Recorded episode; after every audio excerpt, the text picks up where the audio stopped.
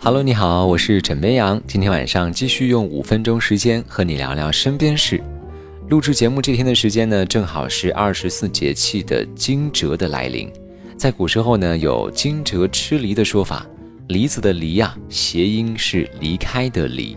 在古时候呢，只要有人要出远门创业工作，长辈就会让他吃一口梨子，努力工作，光宗耀祖之意。其实啊，现如今很多人都是独自来到异乡打拼，想开拓一片属于自己的天空。但是单身久了，总会想着身边有一个人陪伴。而今天呢，话题单身率最高的工作是什么，冲上了热搜榜。说实话，我也挺好奇的，到底什么样的工作单身率最高呢？虽然说啊，最后没有一个很准确的研究结果，但是对于这个话题，网友们也是争得够热乎的。有人说，像医生、警察这类连轴转的工作，除了工作，基本上没有时间出去交朋处友。有人说，应该是考古，一般考古的地方都比较偏，而且一待就是几年时间。还有人特别搞笑啊，给出了不同职业单身率高的理由：程序员这类属于凭实力单身；会计离钱越近，离对象越远；销售能卖出一切，却卖不出自己。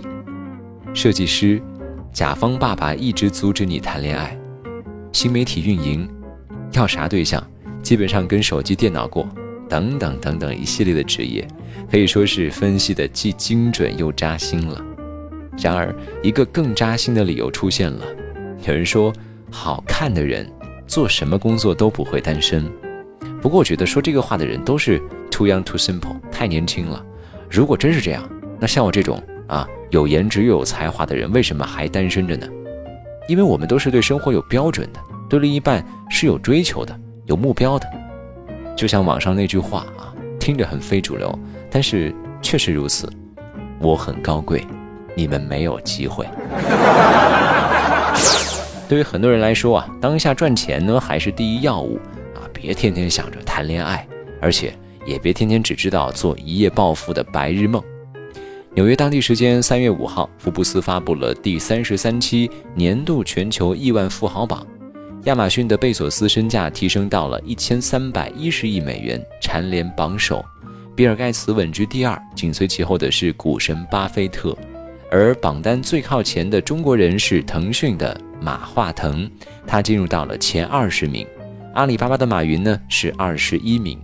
哎，看这个情况，他们俩能不能进入到前十？就看大伙儿啊，这个充 Q 币以及网购的热情到底有多高涨了。